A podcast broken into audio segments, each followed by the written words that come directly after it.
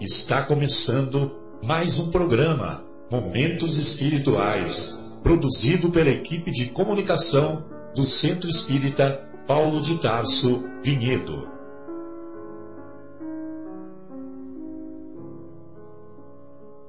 Se guardas contigo o estigma do sofrimento, indagando pela solução dos velhos problemas do ser e da dor, se percebes a nuvem que prenuncia a tormenta e o vórtice traiçoeiro das ondas em que navegas, vem conosco, estudemos a rota de nossa multimilenar romagem no tempo, para sentirmos o calor da flama de nosso próprio espírito a palpitar imorredouro na eternidade e acendendo o lume da esperança, perceberemos juntos em exaltação de alegria que Deus, o Pai de infinita bondade, nos traçou a divina destinação para além das estrelas.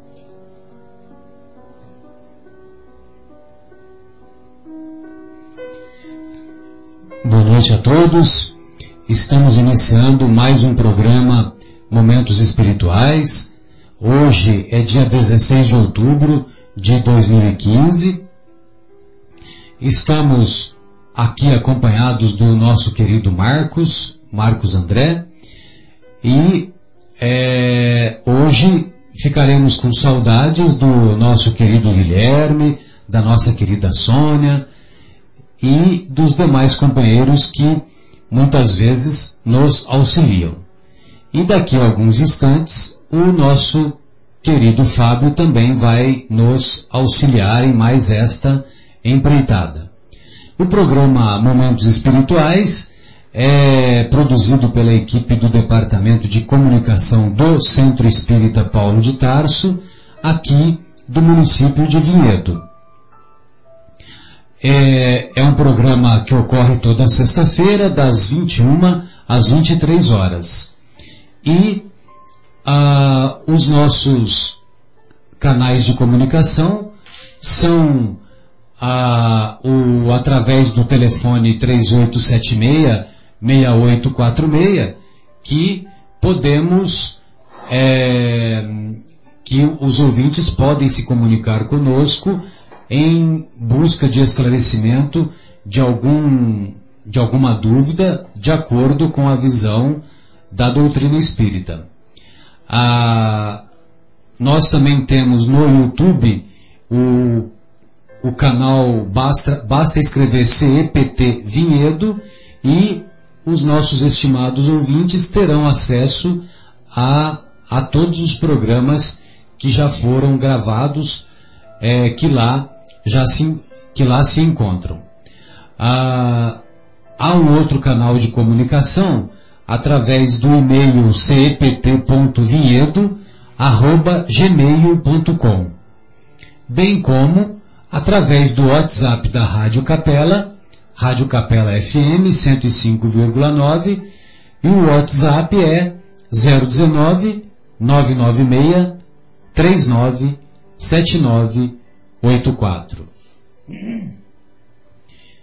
Hoje estamos tendo a honra de agradar um, um recém-pai, recém-papai do Gabriel, ah, que hoje, que já está aqui do nosso lado, o Fábio, para compartilhar conosco o programa de hoje. Inicialmente, então, vamos é, colocar o, a, os nossos cumprimentos. Boa noite, Fábio. Boa noite, Marcos André. Boa noite, amigos ouvintes. É um prazer. Boa noite, amigos ouvintes. Boa noite, amigos ouvintes. É um prazer estar de volta aqui no programa. Eu que fiquei longos um programa fora. Exatamente. Mas, aqui Mas foi por uma nobre causa. Exatamente. E agora é papai fresco, né? É isso aí, bem fresco. O Gabrielzinho está aí, logo logo ele vai estar aqui no programa com a gente. Opa, que maravilha. Bem-vindo, viu, querido? Ficamos felizes aí, viu? Por também compartilharmos a sua alegria e a alegria da nossa querida Érica. Marcos, boa noite. Boa noite, boa noite, queridos ouvintes. Mais uma vez estamos aqui nesse momento maravilhoso e onde nós esperamos trazer alguma luz para todos os nossos, os nossos ouvintes. Boa noite, Marcelo. Boa noite, Fábio. Beleza. É, então, estamos é, estudando lá no finalzinho do Livro dos Espíritos, após a questão 1019, que é a última questão elaborada pelo, pelo insigne codificador da doutrina espírita, Allan Kardec. Após essas, essa, essa questão 1019, ele elaborou nove conclusões relativas ao conhecimento da doutrina espírita e, a, e entre essas nove conclusões, dentre as nove conclusões, nós estamos estudando a terceira. E nesta terceira conclusão, o nosso querido Kardec diz assim: Dizeis que desejais curar o vosso século de uma mania que ameaça invadir o mundo. Ele se refere, quando dizeis, ele se refere a, aos cientistas materialistas da época, da época lá de Kardec, 1855, 1860 aproximadamente. Preferiríeis que o mundo fosse invadido pela incredulidade que procurais para propagar? Ou seja, os materialistas da época, o objetivo deles era divulgar, disseminar a incredulidade, a descrença em Deus, a descrença na imortalidade da alma, a descrença da fé no futuro. A que se deve atribuir o relaxamento dos laços de família e a maior parte das desordens que minam a sociedade, se não a ausência de toda crença? Demonstrando a existência e a imortalidade da alma, o Espiritismo reaviva a fé no futuro, levanta os ânimos abatidos, faz suportar com resignação as vicissitudes, as dificuldades da vida. Ousaríeis chamar a isto um mal? Duas doutrinas se defrontam. Uma que nega o futuro, outra que lhe proclama e prova a existência. Uma que nada explica, outra tudo explica e que, por isso mesmo, se dirige à razão. Uma que é a sanção do egoísmo, a afirmação do egoísmo. Outra que oferece base à justiça, à caridade e ao amor do próximo. A primeira somente mostra o presente e destrói toda esperança. A segunda consola e desvenda o vasto campo do futuro. Qual a mais perniciosa? Qual a mais, a que provoca mais malefícios? A que proclama o nada depois da existência da vida física ou a que proclama a continuidade da vida após a morte? Aliás, há um pensamento muito legal que, que nós aprendemos ah, porque com todas as provas que a doutrina espírita oferece da imortalidade da alma, hoje a pergunta não é se existe vida após a morte. Hoje a pergunta que devemos fazer a todos nós é se existe vida antes da morte. Antes da morte do corpo físico, será que nós vivemos realmente? vivemos em plenitude?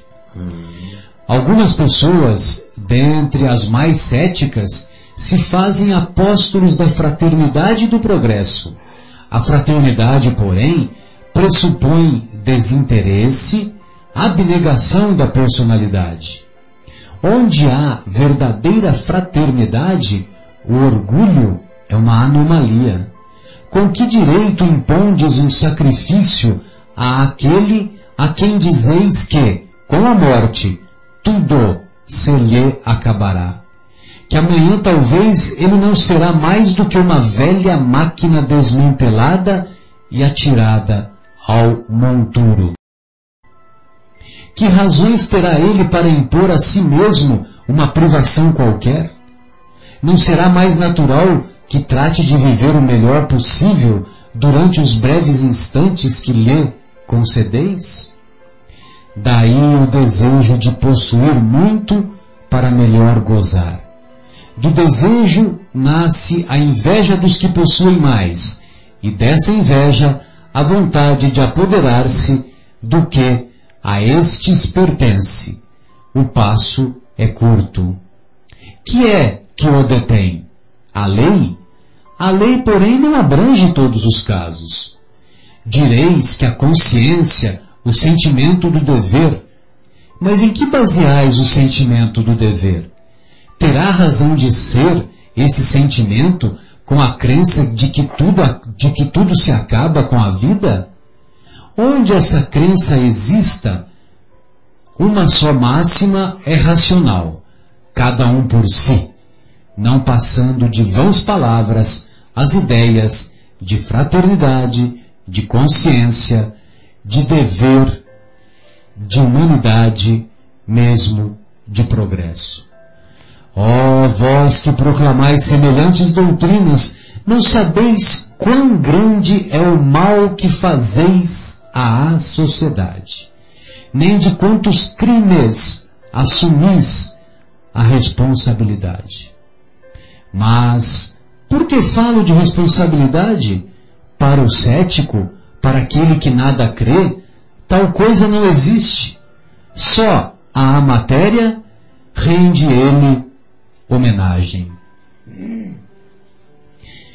Queridos amigos, quando observamos esses argumentos que o nosso querido Kardec coloca diante da incredulidade, diante desse, dessa postura que os, que os seus conterrâneos e contemporâneos da época, evidentemente, colocavam como é, como negando a possibilidade de existência após a morte do corpo físico, é, considerando que Deus é um delírio, como hoje, como hoje temos até um título de um livro assim, Deus, um delírio, que é assinado por um cientista, cientista prêmio Nobel de, se não me engano, prêmio Nobel de Química, o, e agora me esqueci o nome dele. É um daqueles materialistas lá que, que fundaram a igreja do, do grande espaguete voador, né? Acho que é Richard Dawkins, uma coisa assim. Só que eu não tenho certeza se é Richard ou se é Charles, uma coisa assim.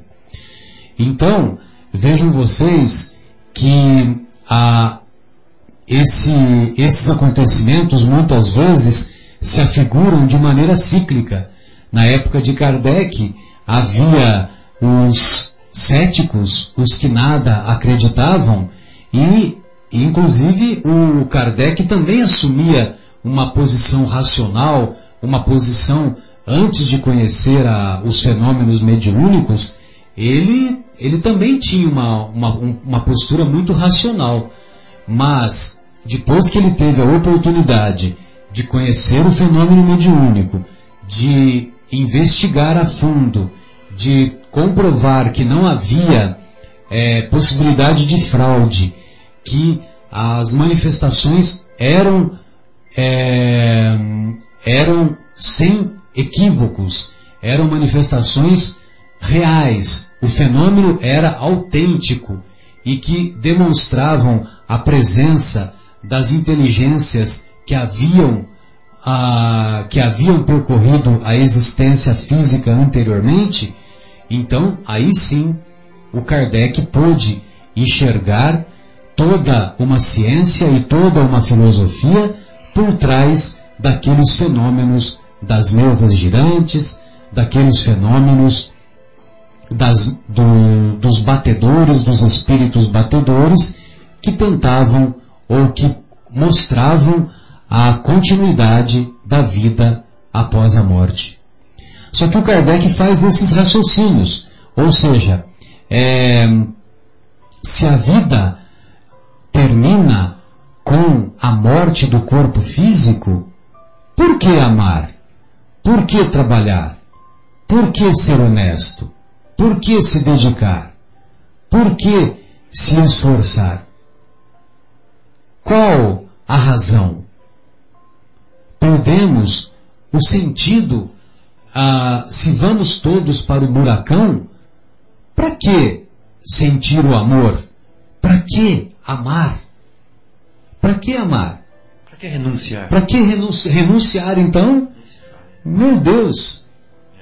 Que se esforçar, superar? Exatamente. Abnegar. Abnegar. Abnegar. Abnegar significa negar-se a si próprio. Imaginem vocês, temos alguém da família que convivemos diariamente que é portadora de uma doença incurável e que necessita de cuidados permanentemente. Nós temos que nos afastar das nossas atividades e nos dedicarmos a esse alguém para, a esse alguém que amamos, a esse alguém que temos sentimentos. Para quê? Com que finalidade? Se a vida física se extingue e esse ser pensante que habita o corpo de cada um de nós, esse ser pensante vai para o buracão, deixa de existir. Né? Então, quer dizer, nós não temos mais o sentido da vida. Não temos mais. Agora eu vou cutucar o nosso querido Marcos, né? Ele está muito na, quietinho. Na né? sua visão, é, na sua visão psicológica, na sua visão psicanalítica, quando o, o Jung, qual que é o termo que ele usa, Marcos?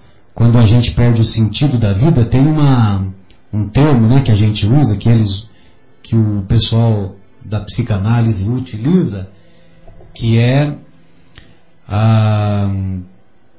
Poxa vida, agora me fugiu o termo, né? Quando você perde o sentido. Quer, quer dizer, quando você tem uma, um, uma meta, quando você tem um, um estímulo, um significado. O mito do significado. Né? Então, imagino, imagino que você se depara com frequência diante de pessoas com, com quadros de depressão que perderam o significado da existência. Então, esse é o mito do significado que o, que o nosso Jung se refere, não é isso? É, como, explica melhor pra gente, Marcelo, o que seria esse mito do significado?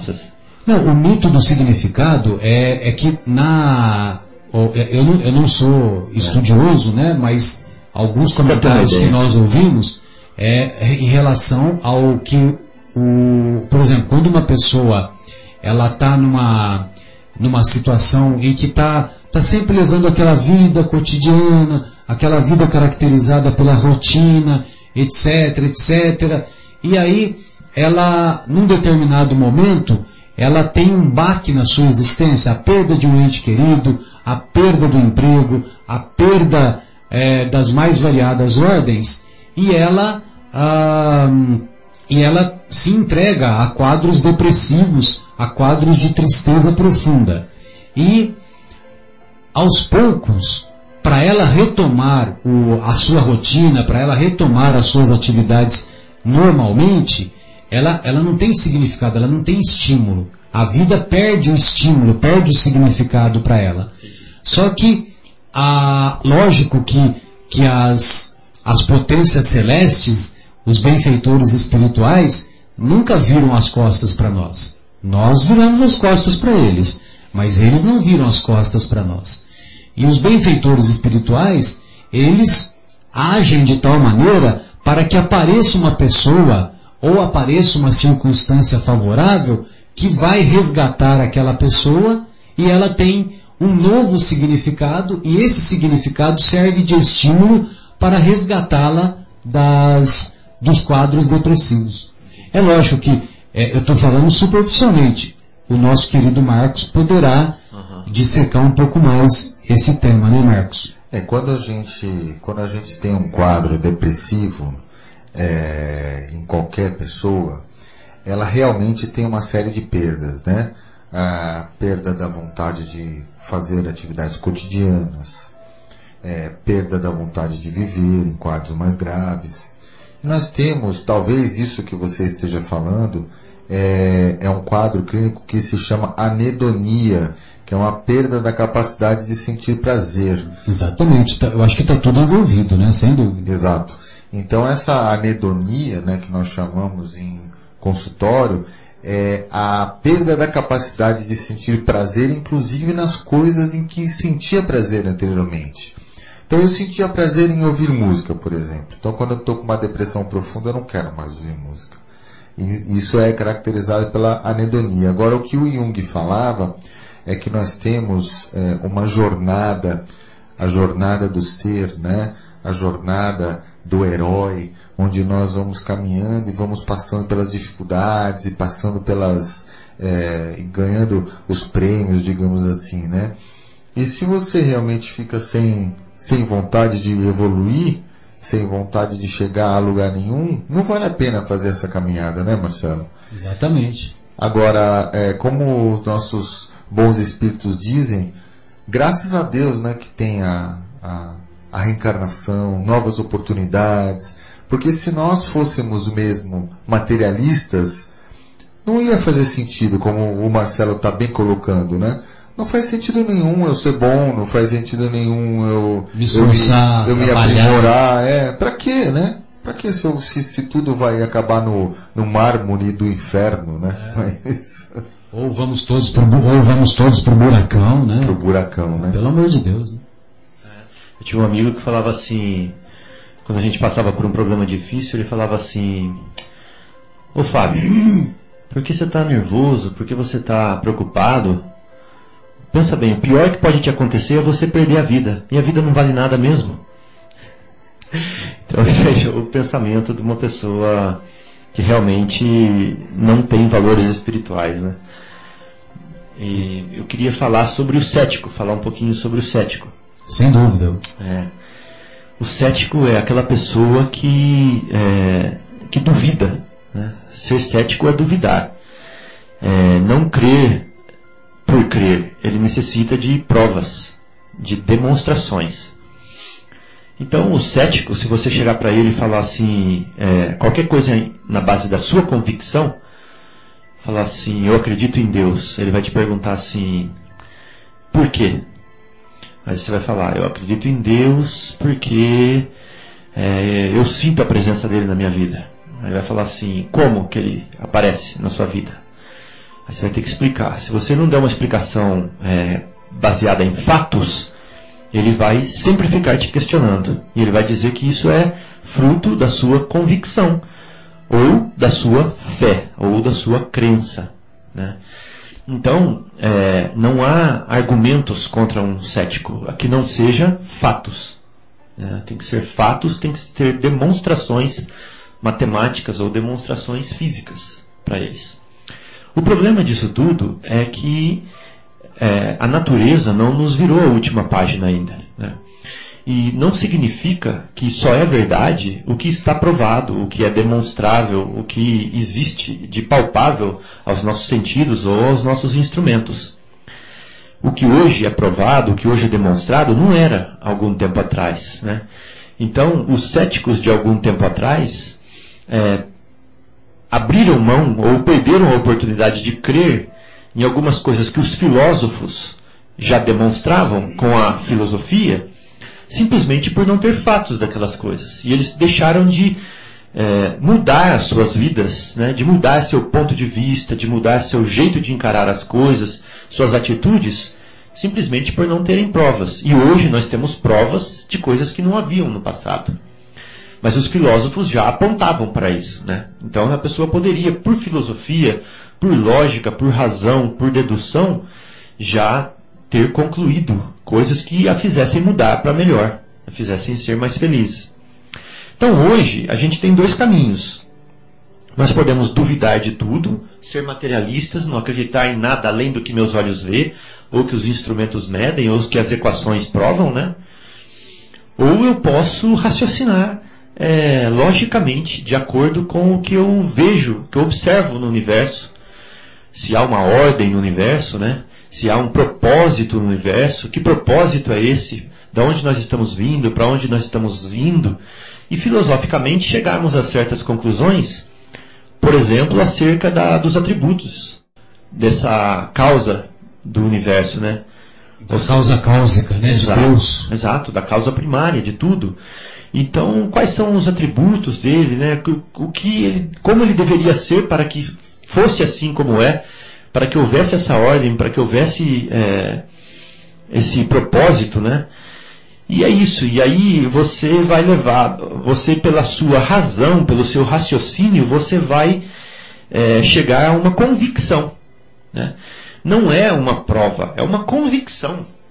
Assim como é convicção a dos cientistas também, quando eles falam que tudo começou no Big Bang. Hoje, a maioria das pessoas, inclusive os céticos, aceitam o Big Bang. Mas isso é uma. Isso é uma. incoerência. E, porque é uma teoria, né? Exatamente, matou a charada. É uma incoerência o cético acreditar numa teoria.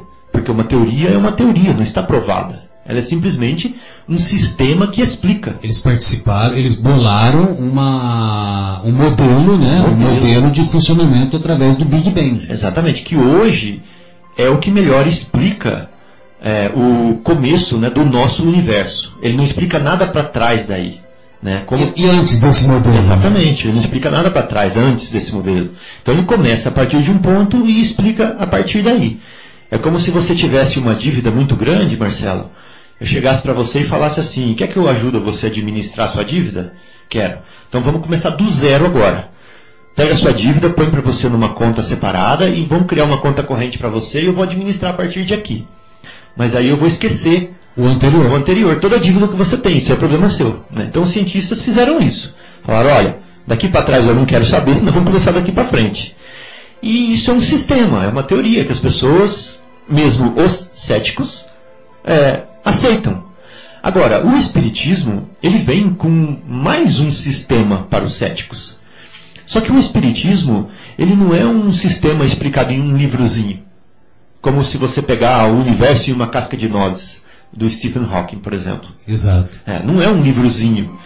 Ele não é um livrozinho que fala assim, é, é, Deus existe ou não existe, por exemplo, de um determinado autor aí, que ele vai explicar o ponto de vista dele. Não.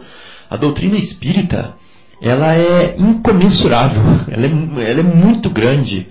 Só de Kardec nós temos é, é, as obras básicas, né, os cinco livros básicos, que são complexos, que devem ser estudados várias vezes cada um. De Chico Xavier nós temos mais de 400 livros. Então a doutrina espírita, ela é um, um sistema que exige uma dedicação de vida da pessoa. Exato. Para ela poder incorporá-lo, para ela poder entendê-lo, para ela poder vivenciá-lo, para poder senti-lo, para ela poder é, viver as consequências do espiritismo no coração dela. Né?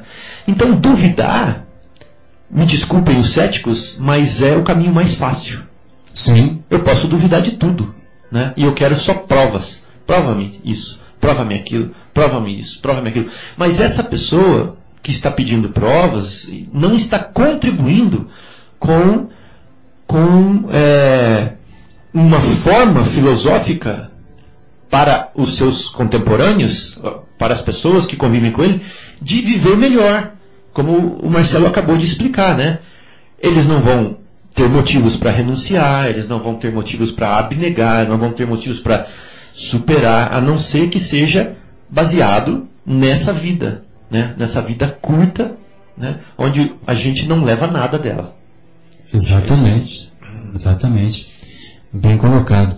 É, acho que também poderíamos acrescentar, Fábio, nesse contexto, que, por exemplo, a doutrina, ela tem os cinco princípios básicos, né? E tem toda uma racionalidade por trás na explicação de cada um desses cinco princípios básicos. Agora, nós elaboramos o nosso raciocínio, ou melhor, a doutrina espírita, através do Kardec e das suas obras, elaborou o raciocínio para explicar cada um desses cinco princípios, baseado na lógica, baseado na racionalidade, derivada, derivados dos fenômenos mediúnicos. que o, que o Kardec estabeleceu, derivados dos fenômenos mediúnicos, né? Foram consequências do estudo, da análise dos fenômenos mediúnicos. Agora, então eu vou citar né, os cinco princípios básicos. Podemos depois até dissecar cada um deles. Os cinco princípios básicos: Deus, imortalidade da alma, reencarnação, comunicabilidade com os espíritos e lei de evolução. Que na época de Kardec ainda não havia teoria da evolução, ele colocou como pluralidade das vidas dos mundos habitados. Ou seja, os, todos os globos do universo são habitados? Sim, todos os globos do universo são habitados. E vejam vocês que, que a ciência, a própria ciência, aos poucos está comprovando. Porque há cerca de 15 ou 20 dias detectaram água em Marte. Marcelo, quando eu li o livro dos Espíritos pela primeira vez, ih, faz tempo, hein? Então, eu li. Eu lembro... mais de 5 anos. Ah, muito mais. Aí eu lembro que uma das perguntas de Kardec era a respeito da vida em Marte para os espíritos. E a resposta que está no livro dos espíritos é que sim, que há vida em Marte. Eu, naquela época, faz mais de 20 anos, eu achei um absurdo aquelas respostas. E, foi, e aí isso foi para mim um ponto de dúvida do Espiritismo. Em relação à doutrina. É, em relação à doutrina, porque para mim já estava claro e provado que não havia vida em Marte. Até por, pela distância que ele tem do Sol, né, que é muito mais frio lá, etc e tal. É, não há vida como, a, como se estabelece aqui na Terra. Exatamente. Né? Aí, há outras possibilidades. Exatamente. Aí 20 anos depois, né, ou 25 anos depois, vem a ciência mostrar que há água líquida, é, em, na forma líquida, né, em Marte e consequentemente e provavelmente micro-organismos, etc e tal, demonstrando que há vida em Marte. Sim. De acordo com a, com a atmosfera de Marte, de acordo com a pressão, exato, é, com a dimensão. E aí vem a corroborar com o ensino dos espíritos, né? Mostrar que eles estavam corretos. Então, mas o que eu queria dizer é o seguinte, é que, por exemplo, o Kardec elaborou toda uma base, toda uma base de raciocínio que é derivada dos fenômenos mediúnicos. E, e ele explica cada um desses princípios. No certo? dos médiuns principalmente. Agora, se, se o Kardec, é, se, se, o, se a pessoa que é cética, se a pessoa que em nada acredita, se ela não aceita esses postulados, é um direito dela. Uhum. Não há problema nenhum. E muitas vezes eles falam, então prova para mim, né? Olha, então nós, nós provamos, nós estamos mostrando através do raciocínio, através do, da lógica, né? Os, os vários princípios da doutrina. Então, se você não aceita, nós não vamos agir com violência para que você aceite. É. Agora, o nosso raciocínio é esse. Você está dizendo para nós provarmos para você. Nós estamos mostrando o nosso raciocínio. Filosoficamente. Prove você para nós que nós estamos equivocados. É.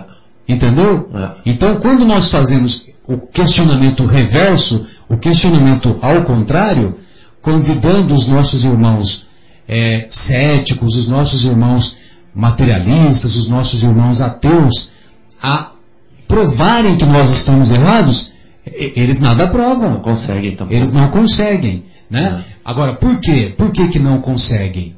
Entendeu? Porque nós espíritas somos melhores do que os outros. Ah, porque o espiritismo é a melhor doutrina. Não, não é isso. É que é o seguinte, a terceira revelação, que é caracterizada pela doutrina espírita, a terceira revelação, ela, quando ela foi, quando os benfeitores espirituais é, planejaram a sua chegada ao planeta Terra, eles estavam imbuídos de toda uma base, né? de toda uma, uma, não só uma estratégia para que ela fosse lançada, como também tinha bases sólidas para que a, o, o raciocínio e a lógica predominassem. Hum. E curiosamente, como é uma doutrina que vem de esferas superiores, Curiosamente, e voltamos a dizer, não que nós nos consideremos mais do que os outros, mas quando os, os estudiosos vão em busca de encontrar erros na doutrina, não encontram. Não. E não encontram por quê? Porque ela vem de esferas superiores. Ela vem da esfera do Cristo. Da mesma maneira como lá dois mil anos atrás, a doutrina do cristianismo, os erros que se enraizaram na doutrina do cristianismo, no- nos ensinos cristãos, os erros são de origem humana, não são de origem do mestre. Não. Entendeu? Então, nós é que começamos a nos equivocar lá no ano 300, no ano 400, que começamos a fazer é, a, a, a, a fazer, a estabelecer ideias e a estabelecer normas e a estabelecer política, né? e a estabelecer ritos e se associar com, a, com o Estado, etc, etc. Né? E que acabou tendo essa trajetória, vamos dizer assim, equivocada. Mas a doutrina moral do mestre se manteve intacta. É né? verdade. Isso que você falou, quer falar alguma coisa, Marcos? Isso que você falou, Marcelo, de como começou, né? É baseado nos fenômenos mediúnicos da época, né? Eu Sem acho isso muito importante. É, hoje, o que, eu, o que eu gosto muito é que está escrito no começo do livro dos Espíritos. Ele fala assim, Sim. filosofia espiritualista. Filosofia espiritualista. É. Então, nós não estamos ali é, debatendo fora do campo filosófico, nós estamos no campo filosófico, né? Só que o campo filosófico abrangente, não é mais só baseado na matéria, não é só mais baseado naquilo que é perecível, que é mutável. Ele partiu para um campo é, permanente, daí. Ah, quero dizer, não, não permanente do espírito, mas o campo espiritual é permanente, né? O mundo espiritual é o mundo espiritual E que sobrevive a tudo. e que sobrevive à matéria. Nesse sentido que eu quis dizer que ele é permanente. Exato. Então ele abriu, ele abriu o leque, né? O- o- agora a gama de discussão se dilatou. Mas como que isso tudo começou? Começou com fenômenos físicos, de efeitos físicos, onde os olhos das pessoas mais despreparadas observavam as coisas que aconteciam. Mesa dando cambalhota no ar, mesa Exato. parada no ar, né? Isso, é batidas. Comunicação parede. através das batidas. Exatamente. Hoje não são mais comuns esses tipos de fenômenos. A gente vê até algumas brincadeiras em escolas que crianças fazem e tal, mas a gente não sabe até que certo ponto tem fraude, não tem fraude nessas coisas, porque não tem cientistas controlando isso, né? Exato. Mas na época de Kardec, sim, houveram cientistas, houve, né? Cientistas Houve. controlando. É, quem são os cientistas? Kardec era um deles. Era um cientista que, é, que se debateu para não ir ver uma sessão dessa porque ele a achava ridícula, né? Mas por- pela seriedade das pessoas que participavam, inclusive de amigos é, do seu círculo íntimo, De convivência. é, é, o, o- mostraram né, que ele deveria pelo menos dar um crédito e participar dessa reunião, dessas reuniões. Foi quando ele viu com os próprios olhos as mesas se movendo, né? E as mesas respondendo a perguntas. Então ele partiu de um axioma, né, que fala assim, todo efeito tem uma causa. Isso aí ninguém nega na ciência, mas já é um, é um axioma, força de verdade. Agora, e se o efeito é inteligente? Né? Porque eu faço uma pergunta para ele, ele me responde com inteligência. Então qual que é a causa? A causa tem que ser inteligente também. Pronto. A partir dessa conclusão, a partir dessa conclusão, baseado no fato dele ter visto a mesa se mexer, ele começou uma investigação profunda e minuciosa, né? Profunda e minuciosa. Então, para eh, os contemporâneos de Kardec, a prova estava ali. Né? A prova estava no movimento das mesas. Se eles tivessem câmeras para filmar, nós teríamos a prova. Né? Se tivessem eh, estudos, eh, publicações científicas como tem hoje, né? assinadas por instituições eh, de renome, essa, a prova estaria aí. Mas infelizmente na época de Kardec não tinha nem luz elétrica ainda. Nem luz elétrica. É, então quer dizer, não, não, não ficaram provas é, materiais desses movimentos, a não ser algumas referências em livros, é, coisas antigas, né? Então hoje em dia, que esses A fenômenos... própria fotografia estava iniciando, né? Exato. Então hoje em dia que esses fenômenos são é, raros, né? E não há um estudo é, que consiga demonstrá-lo, então a- os céticos se sentem é, à vontade para desafiar, né? Para desafiar e falar assim, prove-me, prove-me. Só que o problema de provar é que os espíritos têm vontade própria. Então, eles não são é, repetitíveis. É, eles, não são, eles não se submetem à vontade do, do examinador. Exatamente. Então, quando eu vou examinar e provar um fenômeno físico, eu repito as condições de existência daquele fenômeno e o fenômeno se repete. Mas com espíritos não é assim, porque ele tem vontade própria. É igual você pegar um cavalo que passa sempre na mesma estrada, correndo, aí você monta no cavalo, quando chega numa bifurcação, você vira a rédea do cavalo para ele ir para a esquerda, mas como ele passa ali sempre virando para a direita, você vai literalmente cair do cavalo nessa hora, porque você vai mandar o cavalo ir para a esquerda e o cavalo vai virar para a direita, né? Porque ele sempre te obedeceu, mas nesse momento ele não vai te obedecer. E aí você não consegue provar, você não consegue provar que o, que, uh, que, que o cavalo vai para o lado que você quer que ele vai. Né? Mas é, tudo tem seu tempo e sua hora embaixo do céu, né? Então, ah, sem dúvida. Nessa, nessa época foi importante. Eclesiastes, né? É, nessa época foi importante isso. Né? A mesa girar, a mesa Sem bater. dúvida. Hoje sem em dia dúvida. nós temos tantas comunicações de espíritos que nos provam tantas coisas, Sem né? Essa sem prova tem outro, outro modo, É, né? tem outro cunho, né? Então, assim, os, os cientistas estão sim preocupados, só que hoje nós temos, por exemplo, é, experiências é, é, pós-morte, né? Quase morte. De quase morte. Nós temos essas estudos sobre crianças que relatam como foram mortas. Olha, eu fui morto assim, em tal lugar, na rua tal, me enterraram ali, e quem matou foi fulano. Aí eles, eles vão lá, verificam tudo. Quer dizer, hoje existe, existem outras provas até mais contundentes do que uma simples batida de uma mesa no chão. Sem dúvida. E, e- você terminou, Marcos? Sim, acabei. Então, é, e só complementando isso que você falou, que acabou de me fugir, é, sobre as provas. Ah, sim, lembrei. É, hoje, o, o caráter das provas eu acho que mudou bastante. Para nós espíritas é, mais, mais velhos, vamos dizer assim, né? Principalmente, quando você lê uma Você obra. tá de- bastante velho, por sinal. quando você lê uma, uma obra de Emmanuel, você pega um romance de Emmanuel, por exemplo, vamos falar de Renúncia, né?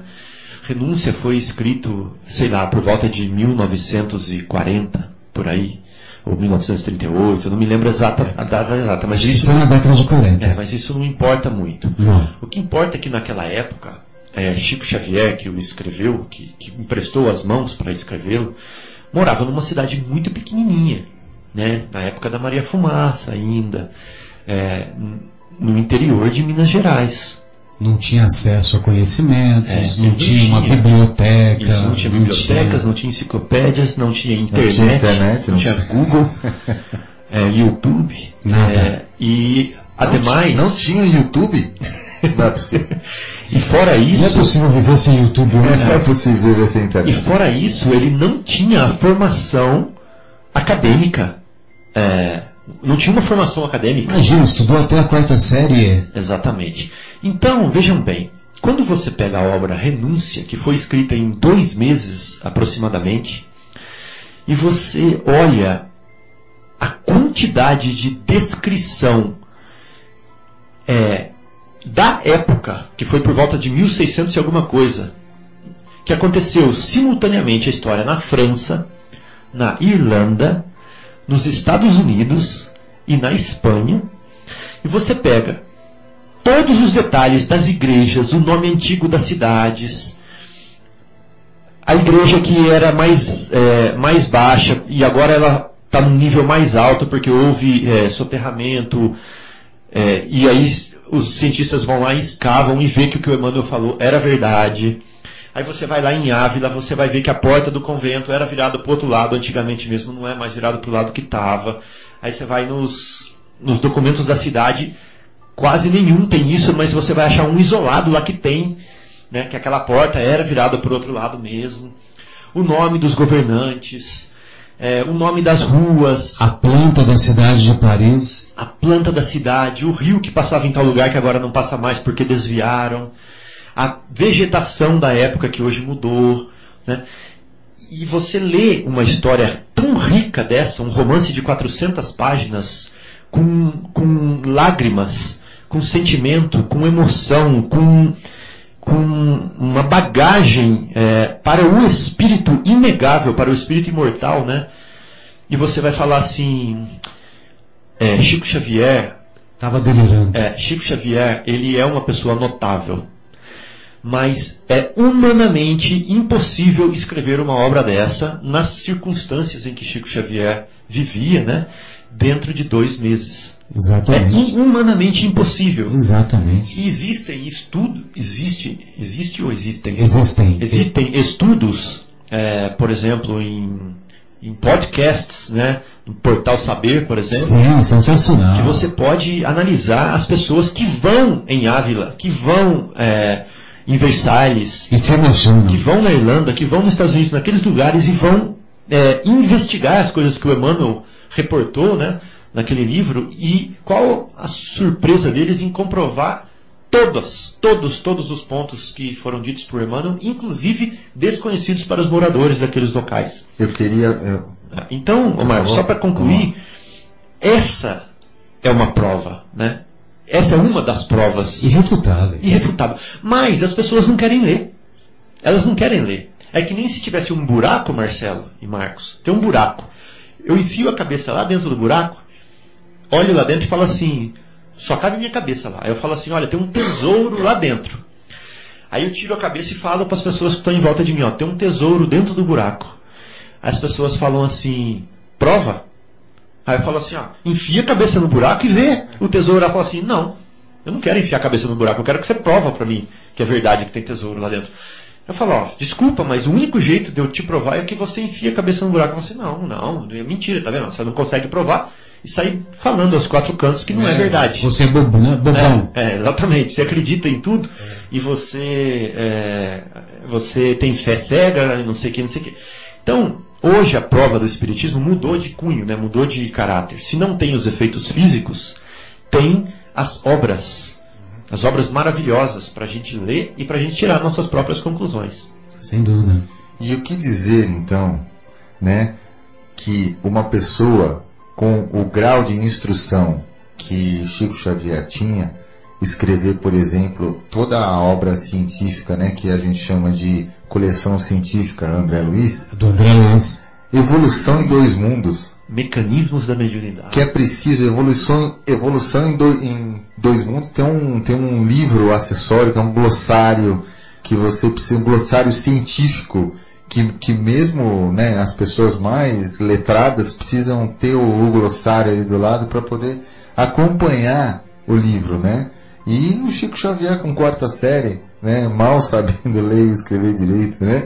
Sabe, fa- é, fazendo tipo Apresenta de conceitos que foram, que foram comprovados, Comprovados depois, depois, depois. 20, 30, 40 anos depois. E, e, No campo e da biologia, da medicina, né? É, da astronomia, da tudo.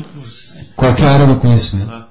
E conceitos que até hoje não existem aqui, né? Nosso lar com aeróbos, enfim. Coisas que sabemos que estão Bônus hora, né? que estão muito à frente. Meritocracia, o, o governador lá de, de, de, de- da colônia Nosso Lar, é, imaginem vocês, é, o livro foi escrito em 1940, 1938, alguma coisa, né? O Nosso Lar. E, e havia um governador na colônia Nosso Lar que ele era o governador fazia 200 anos. Por quê? Porque o sistema de governo lá é um sistema de meritocracia. Ou seja, ele era reeleito é, seguidamente pelo mérito dele, que ele era o que mais trabalhava. Porque ele era o que mais trabalhava. É, igualzinho onde, nos lugares que a gente conhece. Marcos, poderíamos fazer uma pausa para uma pausa musical? Podemos, podemos sim. É só para responder, né, a sua questão de quem que é aquela falando em céticos, falando em cientistas céticos, de quem que é aquela teoria do do, do pastafarianismo, que é Pasta Pastafarianismo é do, do espaguete É o voador. espaguete Ah, é o sim, monstro sim, do sim, sim, pastafarianismo. É, é o Richard Dawkins. É, Richard Dawkins, é isso mesmo. E eu acho que não custa nada a gente ter a mente aberta, né? É melhor você é, ser uma metamorfose ambulante do que, do que ter aquela velha opinião Formada formada. sobre tudo. então vamos, vamos ouvir esse grande filósofo. Raul. vamos lá.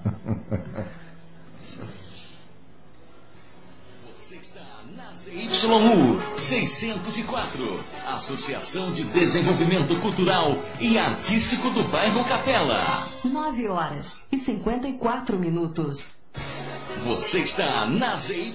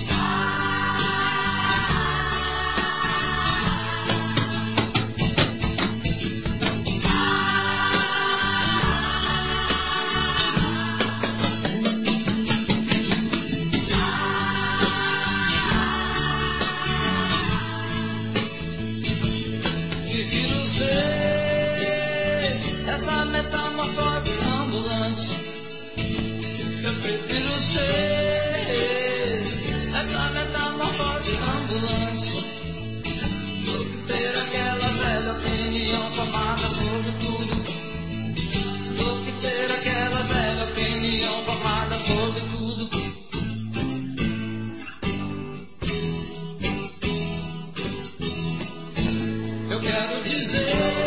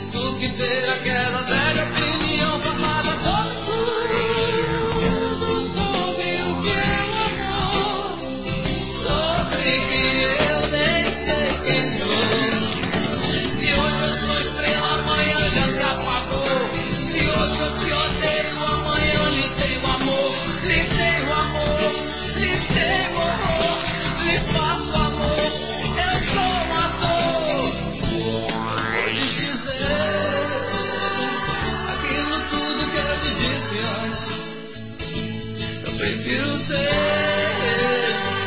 essa metamorfose ambulante que ter aquela velha opinião formada sobre tudo. Do que ter aquela velha opinião formada sobre tudo.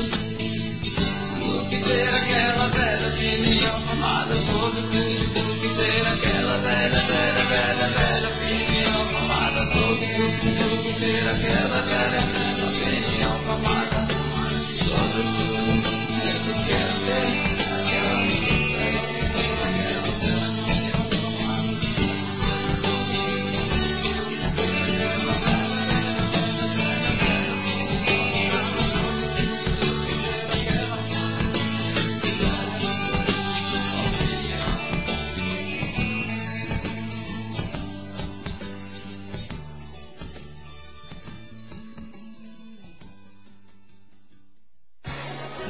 está na ZYU 604, Associação de Desenvolvimento Cultural e Artístico do Bairro Capela.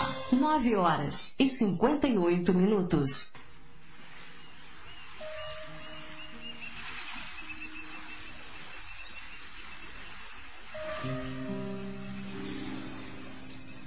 Retornamos então ao vivo aqui do estúdio da Rádio Capela FM 105,9 com, com o programa Momentos Espirituais, programa que é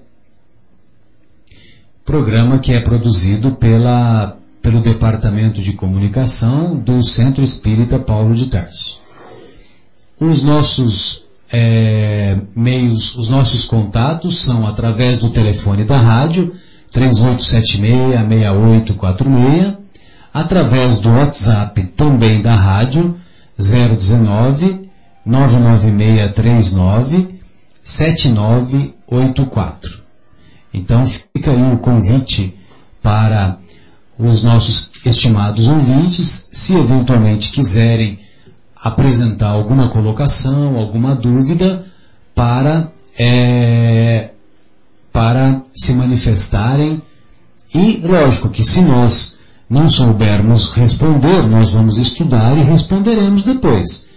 Mesmo porque nós não temos a pretensão de sabermos tudo, uma vez que o conhecimento é, ele não é definitivo, ele está sempre é, se alongando, sempre se, se ampliando, e nem a enciclopédia britânica contém todas as informações, logicamente que nós não temos essa pretensão.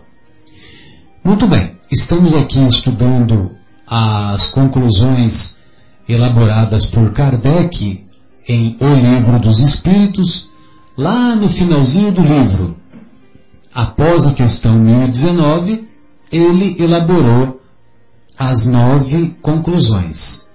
E nós estamos agora na quarta conclusão. Na quarta conclusão, o Kardec assim se expressa. O progresso da humanidade tem seu princípio na aplicação da lei de justiça, de amor e de caridade. Lei que se funda, desculpe, lei que se funda na certeza do futuro.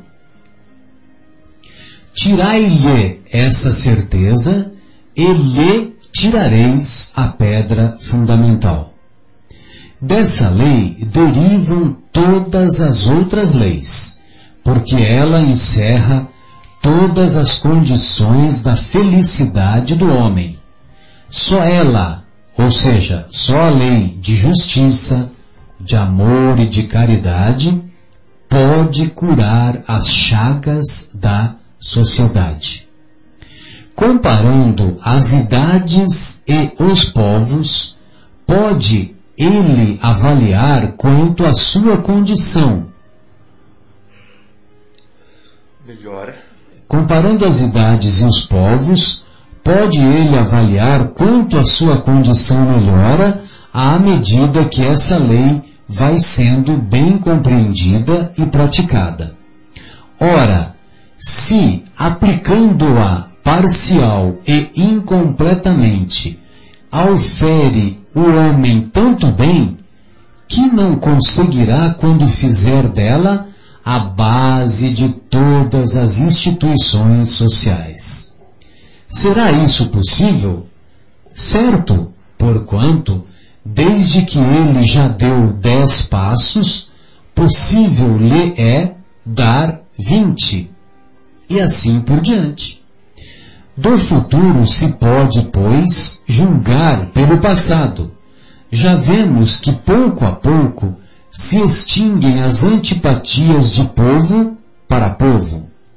Diante da civilização, diminuem as barreiras que os separavam. De um, de um extremo a outro do mundo, eles se estendem as mãos. Maior justiça preside à elaboração das leis internacionais. As guerras se tornam cada vez mais raras e não excluem os sentimentos de humanidade. Nas relações, a uniformidade se vai estabelecendo.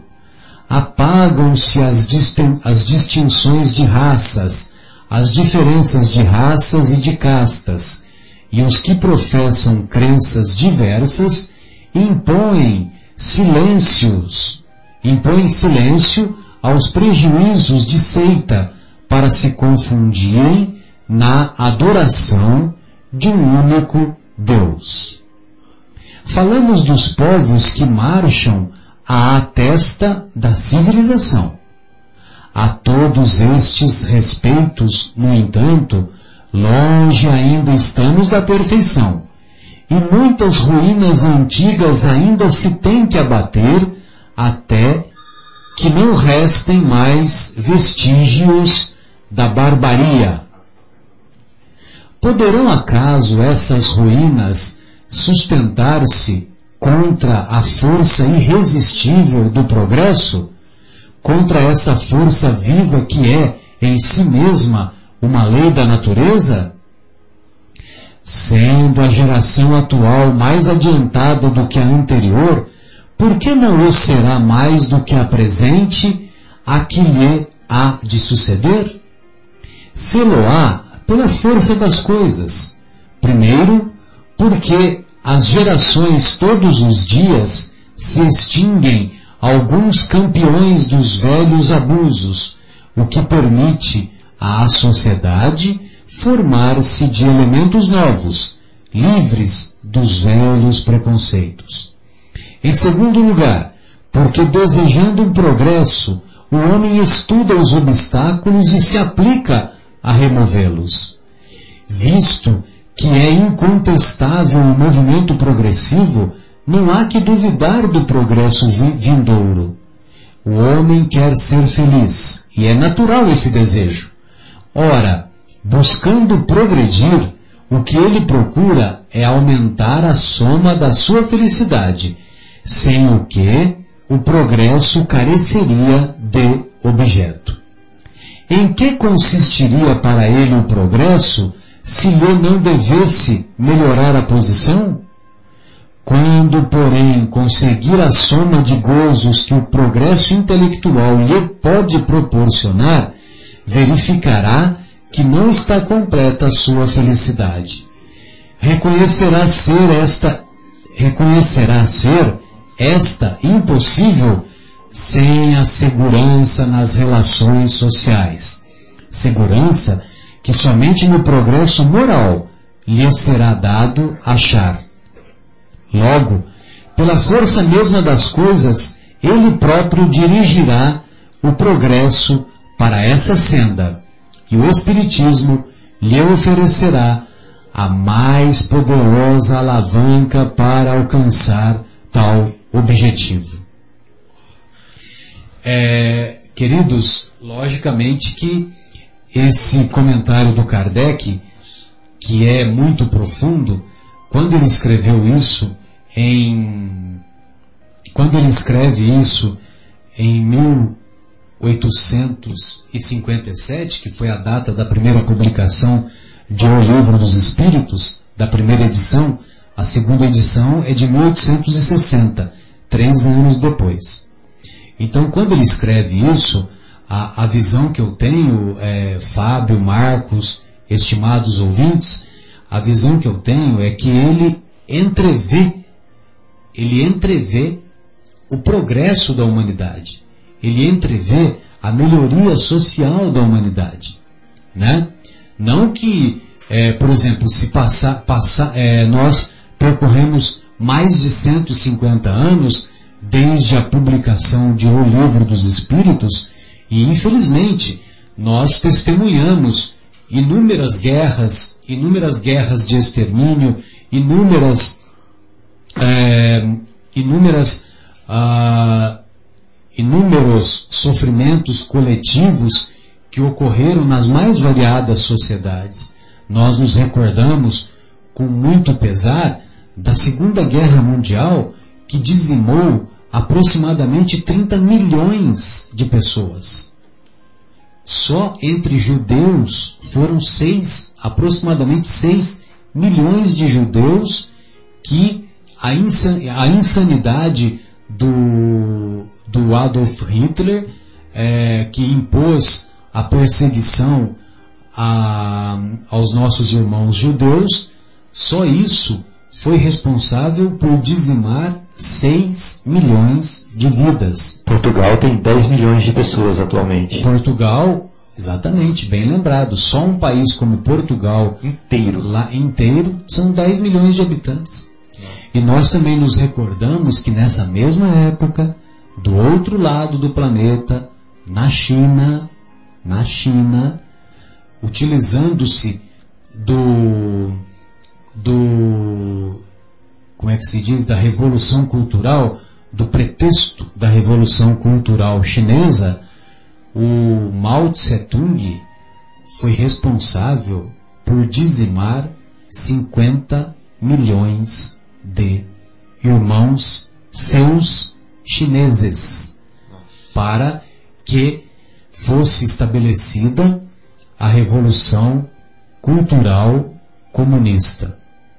Que na verdade o tempo passou e de comunismo tem muito pouco, a não ser a exploração dos nossos irmãos chineses utilizando-se de mão de obra barata para produzir num custo inferior e exportar para o resto do planeta, melhorando a sua, o seu produto interno bruto, a sua economia, que talvez hoje seja uma das que mais crescem e segundo os estudos econômicos, se a China ainda não ultrapassou os Estados Unidos, falta pouco, né? Falta pouco de acordo com é, os números ou as estatísticas econômicas.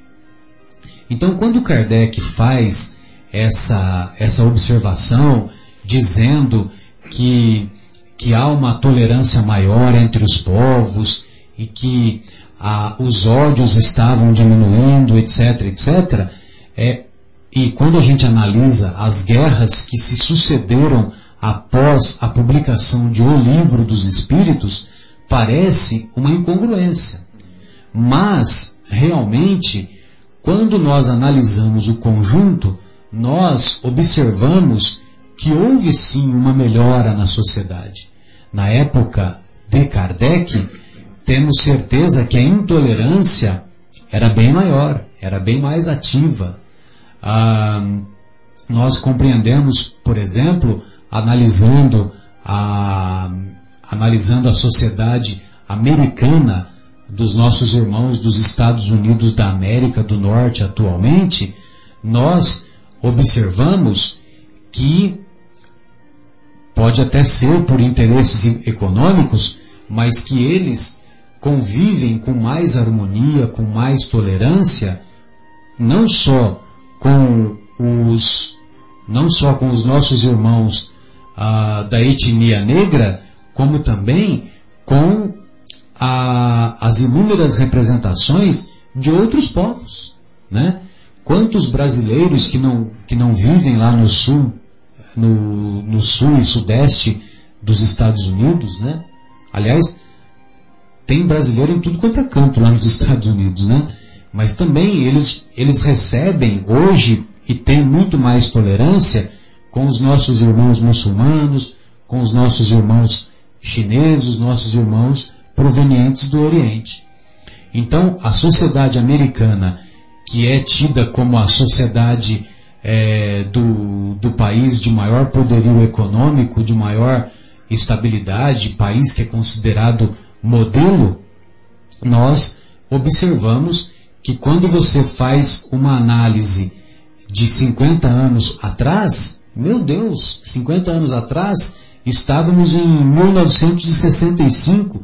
1965, o nosso querido é, Martin Luther King estava, persegui estava percorrendo as ruas pregando a, pregando a, a, a igualdade racial, parando, é, pedindo, é, pedindo e através dos, dos movimentos sociais para que acabassem aquelas diferenças, banheiros só para negros, bebedouros só para negros, bebedouros para brancos, né? Então, quando nós observamos isso, eu particularmente observo que houve sim um progresso real na sociedade. Né? Então, amigos, essa, essa é uma, uma avaliação inicial que eu gostaria de fazer e fiquem à vontade aí para vocês fazerem as suas colocações. É, a gente pode usar como exemplo também, Marcelo, o caso de Cuba, né, com os Estados Unidos. Sim, É, bem lembrado, uma- né? Após 50 anos, Exatamente. estão reatando, ainda que com muitas Ressalvas. diferenças, com muitas ressalvas, né? Mas um progresso absurdo. Né? É, a queda do muro de Berlim, Meu Deus, a queda do muro de Berlim, bem queda do lembrado. muro de Berlim, é, o próprio estabelecimento da, da zona do euro, né, da União Europeia, é, quebrando, derrubando as fronteiras entre os países, né? o Mercosul, os outros mercados comuns, é, quebrando fronteiras entre culturas, é, aproximando os povos. E curiosamente, tendo como pretexto inicial a melhoria econômica, né? Exatamente. Então você vê que daí. interessante, né? É- é- tem a parte material, a parte material e também o progresso intelectual leva a isso, né? É. Aí há uma melhoria da parte material, da parte intelectual, para que seja preparado depois o progresso moral. Moral. É verdade. Tem a internet também, né, que também interliga todos os povos. É interessante ver uma criança do Brasil conversando com uma criança eh, da França em, em algum idioma intermediário, né? Sobre um jogo, por exemplo. Mas, eh, eventualmente, depois do jogo, elas podem conversar o que você fez hoje, né? Do que você gosta, né? E aí vão aproximando as pessoas, as culturas. Então, obviamente, a lei do progresso é notável, né? É notável, admirável e é, saltando aos nossos olhos, para quem tem olhos de ver, obviamente. E queria E o progresso é incessante. Né? Exatamente. É uma lei. Não é uma teoria, né, Marcelo? É, Não é uma teoria. O progresso é uma lei. Né? É, quem, quem tiver dúvida, né, vai lá perguntar para o Lavoisier, onde tudo se transforma. E, e as transformações traz, trazem experiência. Na Né? natureza nada se perde, nada se cria. Tudo se transforma. E essas transformações trazem é, experiência, trazem vivências. E a gente já não comete mais os mesmos erros do passado. A não ser que a gente queira sofrer de novo, né? Exato. Então, e a outra coisa que eu queria comentar sobre essa magnífica resposta de Kardec, que eu acho que Conclusão, né? É, É uma, é uma conclusão, dissertação que ele Exatamente, fez. essa né? magnífica item, esse magnífico item aqui da sua conclusão sobre a lei. Olha só que interessante, Marcelo. A lei do, da justiça. De amor e de caridade. É, ou seja, ele fala uma lei com três coisas, né? Ele não fala três leis. Exato. É, isso é uma coisa interessantíssima, porque essa a justiça, a justiça, amor e caridade, né? Isso. Lei de justiça, de amor e de Exatamente. caridade. Então essa lei de justiça, amor e caridade é uma lei só. Olha só que interessante para os ouvintes raciocinarem, filosofarem conosco. Não é lei de amor, não é lei de justiça e não é lei de caridade, é lei de justiça, de amor e de caridade. Porque justiça, caridade e amor são uma coisa só. Porque a verdadeira justiça com J maiúsculo, ela é aplicada para acabar com o pecado e não com o pecador. Exatamente. Né? Então ela vem para educar, para transformar para melhor aquela pessoa que precisa da educação, que precisa da correção para se tornar mais feliz. Então olha o amor aí, é, junto com a justiça. Né? Então é, é só um pontinho que eu queria ressaltar para os amigos pensarem assim, que a justiça dos homens procura punir. Né? E muitas vezes, infelizmente, a gente vê as pessoas falarem assim, bandido bom é bandido morto. Né? Imagina se Jesus pensaria dessa forma. Né? Que bandido bom, pecador bom, é pecador morto. Bandido bom é bandido morto. Não, Jesus vê assim, está aí uma ovelha desgarrada que vai voltar para o rebanho. Né? Nenhuma ovelha será perdida. E demora, pode demorar o tempo que for, mas segundo a lei com L maiúsculo de evolução, né, de progresso, de amor, de justiça, de misericórdia e de caridade, essa pessoa vai voltar para o caminho, né? E o pecado vai morrer e não o pecador. Exatamente, né? E é, é mais ou menos aquilo que, que, que você me remete naquela, na parábola do filho pródigo, né? parábola do filho pródigo é bem isso, né? Que nós, o filho que, que saiu da, da fazenda, ele, ele percorreu lá o, a sua trajetória equivocada, né? E, como uma ovelha desgarrada, voltou para o redil, porque ele reconheceu que quando ele está no ambiente de Deus, quando ele está no ambiente do amor, aí sim ele se sentia bem, ele se sentia feliz, ao contrário das ansiedades que ele foi buscar de maneira imatura, de maneira equivocada, lá fora, fazendo bagunça, indo atrás de mulherada, de bebida. E, ó, é, eu tô lembrando aqui de outra coisa, já que você falou disso, né, Marcelo? Da, que o, a terra, a terra, ela, ela agradece a terra, ela não reclama, ela não blasfemia o arado, né? Que a, que a mexe nas entranhas, né? E a transforma de modo que ela venha a produzir o fruto que vai alimentar. Então, olha só, olha a lei aí da justiça, do amor e da caridade, eh, mostrando um exemplo na, na natureza pra gente. Ah, o mármore também, ele não, não abjura o cinzel, né? O cinzel. Que vem e o transforma numa escultura eh, maravilhosa. Não é verdade? E, e assim por diante. A madeira, por exemplo, ela não, ela não blasfema a, a serra, que a transforma num móvel útil. Não maldiz a serra. É, num maldiz, né? A serra que a transforma num móvel útil. Né? Então a mesma coisa com a gente. Às vezes a gente é, maldiz alguma coisa, a gente Reclama, reclama, xinga, é, não entende não aceita.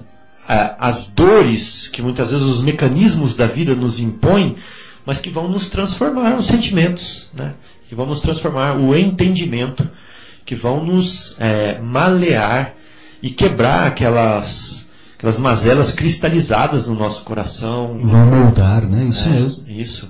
Então é isso. Então a lei é de justiça, mas ela é de amor também. E de caridade que vem de Deus, porque visando sempre nos lapidarem. Ah, outro exemplo é o diamante, né? Que não reclama do lapidário. Sim. Então essa lei ela vem para nos lapidar, para que nós brilhemos depois, como diamante, né? Pro, pro resplandecer espiritual.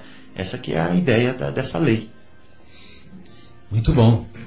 Como é bom ser pai fresco, né? Sempre cheio de, de inspirações. Maravilha, Fábio. Obrigado por compartilhar conosco. É, o, Marcos, parece que nós temos um ouvinte que é, fez uma exposição, é isso? Sim, é, nós temos o nosso querido Denis, nosso ouvinte fiel. Um abraço, Denis. Grande abraço. Você, a Edna. Obrigado pelo carinho. nosso ouvinte Denis, e ele, ele nos traz uma, um comentário e uma questão. Ele não conseguiu ouvir o primeiro bloco. Então, ele disse o seguinte, que no livro Cartas de uma Morta, né, é, que, que é atribuído ao espírito da mãe do Chico Xavier, A mãe do, do nosso querido Chico, sem Isso. dúvida. que foi inclusive o primeiro livro, né, é, psicografado pelo Chico. Um Isso. dos, eu creio. Acho que foi o Parnaso. É, o primeiro. Parnaso de Bem-Túmulo foi. o primeiro, mas é, é, o, é o primeiro livro que ele mais gosta, é o, é o Cartas de uma Morta, né? Aí depois, o, o segundo livro que ele mais gosta, que ele tem mais predileção, seria o Paulo Estevão e depois o Boa Nova. Muito bem. Então, o Denis diz que no, que no Cartas a uma Morta, né, é, a mãe dele diz que há vida em Marte. Exato.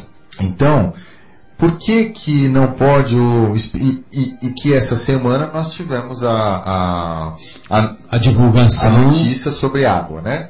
E por que que então o Espiritismo não pode, através dos seus mentores, comprovar esses fatos, né? Então ele perguntou, ele falou pra gente comentar um pouquinho, eu disse a ele que a gente tinha falado no primeiro bloco, ele não, ele não conseguiu assistir porque estava eh, lá no centro, né, trabalhando, Sim. e, mas então ele pediu pra gente comentar. Então nós já comentamos, mas eu queria falar um pouquinho mais sobre isso, né? Nós temos extensa literatura na, na doutrina espírita que nos diz que todos os globos são habitados. Né? Então, no livro dos Espíritos, entre a questão 55 e 59, nós conseguimos encontrar esses fatos, né? É, de que todos os globos que se movem pelo espaço têm vida, que Deus povoou todos esses povos, né, com sua sabedoria, não não para enfeitar o nosso Recriar a nossa visão. né? E que, é, e aí nós temos, por exemplo, entre as questões 172 e 100 188, explica um pouquinho disso, dizendo que a existência corporal na Terra é uma das mais grosseiras de todos os planetas do nosso sistema solar, que há diferenças físicas entre é, o homem que mora na Terra e que mora em outras, em outras, Outros planetas. em outros planetas, né? E que esses, quando nós falamos em vida nesses outros planetas, nós não podemos comparar com a vida, com a nossa vida, com a vida, é, é, com a, Nessa gravidade né, que a gente vive, nessa É. temperatura. nessa densidade de matéria, né, que nós temos. Então, a revista Espírita de, de março de 1858, ela nos, ela nos conta que Marte teria uma vida, um tipo de vida inferior à da Terra, né? Que em Urano os habitantes têm a moral mais elevada do que a nossa. E em Júpiter é, tem os habitantes que são os mais elevados né, do sistema solar. Que seus habitantes têm é, corpos com conformação semelhante à da Terra, mas com maior leveza, que deslocam-se roçando o solo sem fadiga, que é, na morte os corpos não são submetidos à decomposição, mas sim dissipam-se, que alimentam-se de frutas, plantas e de emanações nutritivas do meio ambiente, que a expectativa de vida em Júpiter é de cerca de 500 anos, 500 anos. que, na, que a infância dura apenas alguns dos nossos meses terrenos, Meu Deus. né? Que a linguagem é quase sempre de espírito para espírito, uma, uma linguagem é, de, de transmissão de pensamento, mas que também, se necessário, existe a linguagem articulada, né? que as ocupações em Júpiter são puramente intelectuais, que a evidência, né, a- a- a- o que a gente chama de segunda, é, segunda vista, né, é, é permanente para a maioria dos habitantes e, e, que na, e que a arquitetura, por exemplo, ela foi muito bem detalhada, mostrando inclusive um desenho da casa do Mozart, né, que a gente sabe que a fachada tem aquelas notas musicais e tal, e que O Bernard Palicia que divulgou esse desenho, né, da, da casa, Desenho mediúnico. da, desenho mediúnico da casa de Mozart. É. né? E Mozart é entrevistado mediunicamente, né, por, por, Também. por Kardec, né, de- declarou que tem como vizinhos Miguel de Cervantes e Zoroastro. Então veja só que Meu Deus. veja só quais são os ah, quais são esses esses vizinhos que ele tem. Então nós temos sim, eh, Denis, vários ah, vários documentos espíritas, digamos assim, né? muita literatura espírita que mostra é, é, que todos os planetas são, são habitados, dando inclusive detalhes sobre, é, sobre, essas, sobre esses planetas e esses seres. Eu vou ler um trechinho muito pequeno do Cartas a uma Morta, Cartas de uma Morta, né, de psicografia do Chico Xavier, que eh, diz assim: eh, o capítulo chama O Planeta Marte e, e ela coloca o seguinte: ó, meus amigos, é com a permissão dos nossos guias dos planos superiores que desejo prosseguir nessa noite com as minhas narrativas de além-túmulo. Não está em nós a presunção de resolver incógnitas científicas e nem derrogar os decretos do Altíssimo. Então ela, ela não vai ficar se vinculando a essas, eh, a, a esse- a essas incógnitas científicas, né? Eh, aqui tenho aprendido que há mundos de todas as espécies, divers- diversificados em sua natureza como a essência dos sentimentos das almas, mundos de dor, de ventura, de aprendizado, de luta e de regeneração. é, todas essas distantes pátrias que vossos telescópios focalizam dentro da noite imensa não poderiam estar vazios e abandonados, né? É, e aí vai. Então nós temos, nós temos essa, nós temos aqui mais um, mais um trecho. Os habitantes têm grande espiritualidade, sem guerra, só vibrações de paz. Os homens são mais ou menos semelhantes aos terrícolas, mas os seus organismos possuem diferenças apreciáveis. Então, Em, em Marte isso, né? isso, em Marte, né? É, diz que eles têm faculdades volitivas, o ar é muitíssimo mais leve, conhecem os enigmas profundos da eletricidade que usam com maestria, as edificações são análogo- análogas à, à da Terra, e a, mas a vida em Marte é muito mais aérea. Né? Tem poderosas máquinas, é, e embora existam oceanos, tem pouca água, sistema de canalização, poucas montanhas, enfim, vai dizendo como que seria. Mas é, são colônias espirituais, né, de espíritos na erraticidade, assim como temos a colônia nosso lar, né, em nosso nosso plano menos denso na nossa na nossa atmosfera terrestre, se podemos falar dessa maneira. Então, Denis, eh, eu não sei se se está satisfatório, se está respondido. Se não estiver, você pode continua. ligar, ligar novamente e o Fábio ainda vai fazer mais algumas colocações. Ô Denis, é, uma coisa que é importante a gente ter em mente é que a matéria, tal qual a gente conhece, está numa gama, é, numa gama muito pequena de percepção, de observação. Tá? Então, quando a gente fala é, dos elementos da tabela periódica, por exemplo, a gente conhece aí uma, uma centena e pouco de, ou, não sei, de elementos é, materiais, né? E cada vez a gente está descobrindo novos elementos materiais. E, consequentemente, novas combinações desses elementos. Fora isso, nós estamos vendo que dentro desses elementos que a gente pensava é, que era a unidade mais simples né, da matéria, existem outros elementos ainda que podem formar combinações dentro desses elementos.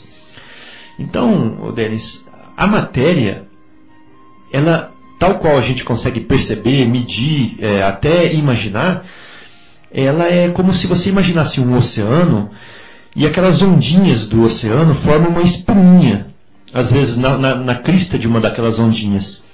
Aquela espuminha que você vê na, naquelas ondinhas é a matéria que os nossos sentidos e os nossos instrumentos conseguem perceber no universo.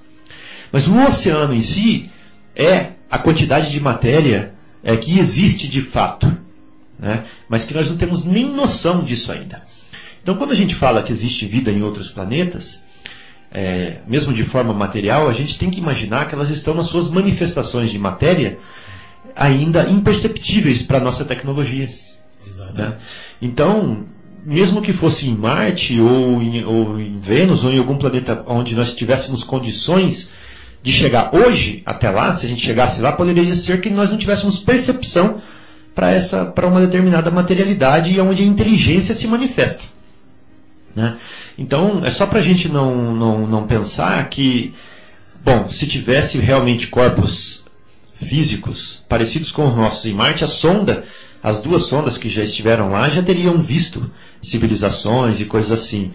Mas é só lembrando que a gama de percepção dos nossos equipamentos ainda não é abrangente. E a gente, só vê, é, a gente só vê uma faixa no espectro de luz, a gente só ouve uma faixa no espectro de, de sonoro, e a gente só consegue perceber certas aglutinações de certos elementos materiais. Outras a gente não consegue perceber ainda. E nossos equipamentos, eles são, assim, é, muito aquém de toda essa gama, e nós só conhecemos infravermelhos, ultravioletas e raios gama e esse tipo de coisa há muito pouco tempo. É. Né? Não sei dizer quanto tempo, menos de 50 anos, ou cin- cin- 50, 60 É, o raio-x é super recente. Raio-X, quer dizer, é, nós estamos engatinhando ainda tecnologicamente nesse sentido, né? É, o raio-x já tem mais de 100 anos, né? Muito bom. Então, esse, é, completando tudo que vocês falaram, é, nós, nós nos recordamos, ou devemos é, racionalizar ou raciocinar que a, os nossos cientistas ou a nossa humanidade possuem máquinas de identificar seres humanos com a nossa constituição, com a nossa matéria, com a nossa dimensão, ou nesta dimensão da matéria, como o Marcos havia dito instantes atrás.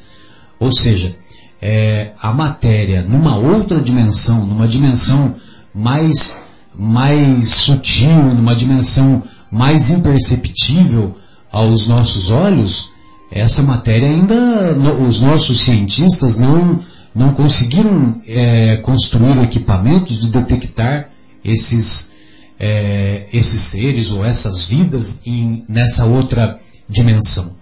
Então, daí o motivo de que os, os céticos, os materialistas, é, rirem da- das nossas, zombarem das nossas observações quando o fenômeno mediúnico se estabelece pela psicofonia, quando o fenômeno mediúnico se estabelece pela psicografia, etc, etc. Agora, eles, quando nós mostramos é, o fenômeno mediúnico da materialização, da levitação, aí perguntamos para eles como que eles explicam, aí eles saem correndo. Aí eles saem correndo. Aí eles não sabem provar para nós ou explicar para nós como que se dá aquele fenômeno. Eles vão falar que não existe, é mais fácil. É, eles simplesmente é negam, fraude. né? Negam, dizem que é fraude, etc. Né? É muito mais fácil. Sem dúvida. Agora, é, existe, é, nessa, nessa, nesse seu relato aí, viu, Marcos, é, vale a pena nós fazermos uma ilação, que nós estávamos aqui conversando com o Marcos, que no, o Kardec, com o Marcos, com o Fábio, que o Kardec é que disse que havia, haveria informações de que Marte seria um planeta inferior. Essa descrição que o planeta Marte seria um planeta com, eh, com um nível superior ao do planeta Terra, é, foi, foi divulgado, foi revelado pela, pela mãe do nosso querido Chico Xavier, né? Através da obra Cartas de uma Morta. Então, lógico que nós não vamos ficar abrindo polêmicas, né?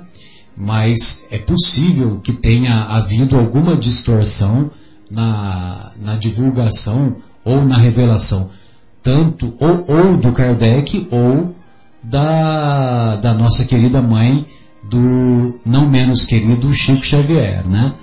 Mas, de qualquer maneira, é, essas informações, elas vêm da espiritualidade. E, e essas informações, é, o que é interessante é que elas, é que elas estão sendo confirmadas agora. Os cientistas estão, é, estão reconhecendo a presença de água em Marte. Meu Deus, essa informação é uma informação maravilhosa e que confirma a, a revelação contida lá no Cartas de uma Morta que foi psicografado pelo Chico. Pois não, Marcos? Mas a água é, encontrada, vamos lembrar de novo, é a água parecida com a água terrestre. E talvez nós encontremos é, muito pouca água ou água é, em estado é, congelado, né? Isso não quer dizer que a água utilizada pelos irmãos que lá vivem não seja uma água e ou é uma água em outra em outro caráter dimensional. Exatamente, né? tem esse fator também, sem dúvida. Então nós estamos sim achando água, vamos lá, podemos encontrar micro-organismos, né? É possível. São vidas também. Mas isso tudo tem a ver, de novo, com nossa dimensão, né, com o nosso plano dimensional, com a nossa estrutura de densidade corporal. Né? Existem tantas outras reali- realidades que não são as nossas. Então, nossos instrumentos vão detectar H2O, certo? Com a nossa, nossa estrutura Exato. molecular. E é possível que exista outra estrutura mo- molecular muito similar, só que numa densidade diferente, e é essa a realidade da vida dos nossos irmãos.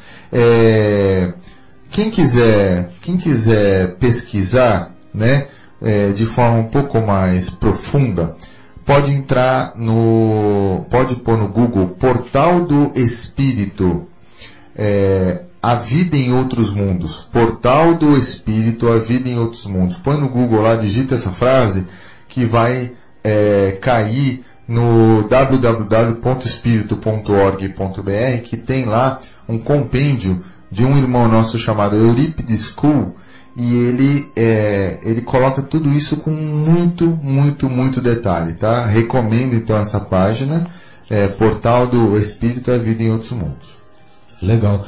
É, e vale a pena nos recordarmos também, eu estava pensando aqui, Marcos, Fábio, estimados ouvintes, querido Denis, que é, na obra Nosso Lar há um capítulo dedicado, é, se não me engano, intitulado No Bosque das Águas, em que o André Luiz, ele relata que ele entrou no aeróbus, o aeróbus ele percorreu, o, aeróbus ia numa velocidade é espantosa, né? uma velocidade que não tem, não tinha analogia a, comparando com a época que o livro foi escrito, né? O livro foi escrito no final dos anos 30, começo dos anos 40. E era uma velocidade absurda, e ele, e o aeróbus percorreu uma caminhada assim de muito tempo, muito tempo, não sei exatamente qual seria o tempo relativo ao nosso, à nossa contagem, né? E lá no nosso lar, ele foi lá num lugar do- do- denominado no Bosque das Águas, né? Então veja você que interessante, né? Lá na colônia espiritual, nosso lar, é, havia essa outra dimensão aonde os espíritos se encontravam ah, para, inclusive, para planejar as reencarnações futuras, num lugar chamado no Bosque das Águas. Então, queridos, ainda estamos distantes de uma compreensão mais profunda sobre a matéria em outra dimensão. Só que o que nós temos a, a, o que nós devemos observar é ter, é termos a coragem de reconhecer que existe sim matéria em outra dimensão. Eu acho que nós poderíamos utilizar esse bom senso e admitir essa possibilidade que só isso acho que já é um grande avanço. Não, lógico, não estou me referindo a admitir cegamente, mas pelo bom senso, pela racionalidade.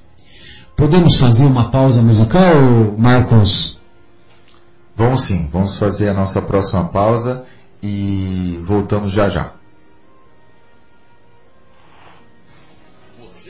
Na ZYU 604, Associação de Desenvolvimento Cultural e Artístico do Bairro Capela. 10 horas e 41 minutos.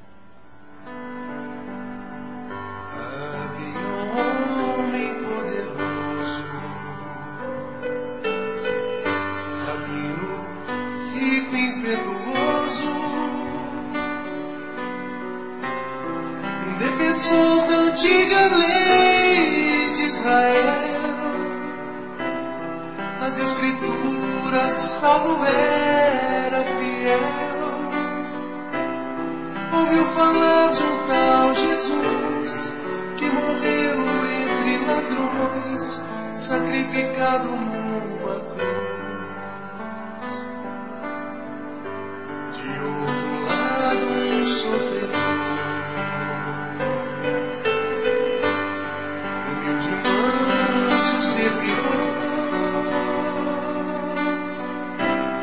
Que havia conhecido a lei do amor, que o libertou do abismo frio da dor.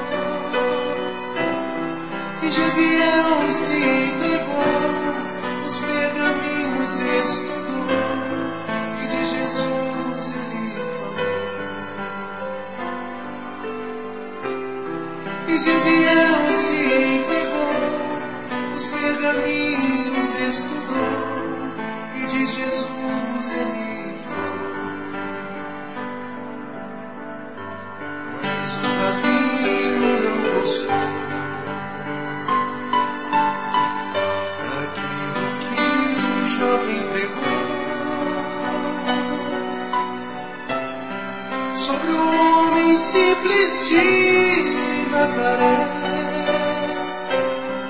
que desafiava a lei de Moisés. E o sangue então se derramou quando o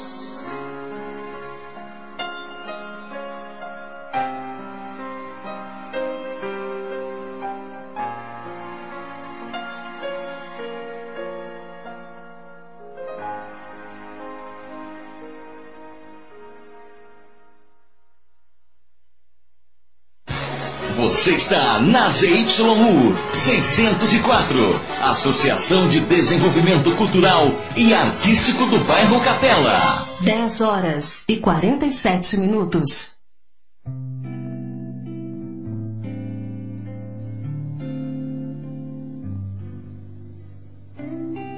Continuamos então com, a, com o programa Momentos Espirituais, programa que é produzido pela equipe do Departamento de Comunicação do Centro Espírita Paulo de Tarso, aqui de Vinhedo. Estamos estudando as conclusões de O Livro dos Espíritos, conclusões que se encontram lá no finalzinho do livro, lá após a questão 1019. E agora há pouco nós conversávamos, nós é, abordávamos o tema da lei do progresso associada à lei de justiça, amor e caridade.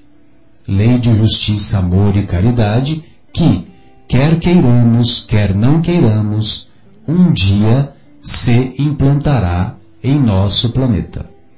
E é, tem um comentário aqui que o, no, na nossa fonte que o Kardec nos remete à questão 789. E lá na questão 789 de O Livro dos Espíritos, o Kardec pergunta para os benfeitores espirituais: O progresso fará que todos os povos da Terra se achem um dia reunidos, formando uma só nação? Aí os benfeitores assim respondem: Uma nação única? Não. Seria impossível, visto que da diversidade dos climas se originam costumes e necessidades diferentes, que constituem as nacionalidades, tornando indispensáveis sempre leis apropriadas a esses costumes e necessidades. A caridade, porém, desconhece latitudes, desconhece cor dos homens e não, e não distingue a dor, a cor dos homens. Quando, por toda parte, a lei de Deus servir de base à lei humana, os povos praticarão entre si a caridade, como também os indivíduos. Então, viverão felizes e em paz, porque nenhum cuidará de causar dano ao seu vizinho, nem de viver a expensas dele, nem de explorá-lo, né? Então, sensacional, né? Marcelo, quem não viu ou quem não viveu aquele carro é, que comprou com esforço, pagou caro e percebeu que tinha alguma peça no carro que ia estragar logo, né? Então vamos supor que, é, vou pegar uma, alguma coisa, vamos supor a embreagem do carro vai falhar logo. Então eu vou vender o carro logo, antes que eu tenha que pagar isso. Né? Quem não viveu ou em si essa situação ou não vivenciou na família alguém ou amigo fazendo esse comentário. Né? É só para mostrar que se nós fôssemos moralmente desenvolvidos, nós jamais faríamos uma coisa dessa.